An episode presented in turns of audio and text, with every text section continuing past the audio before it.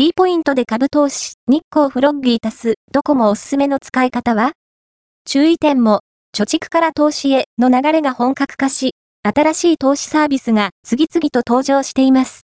中でも特に話題なのが、日光フロッギー足す、ドコモで、D ポイントで株を購入できるなど、手軽に投資を行えるのが特徴です。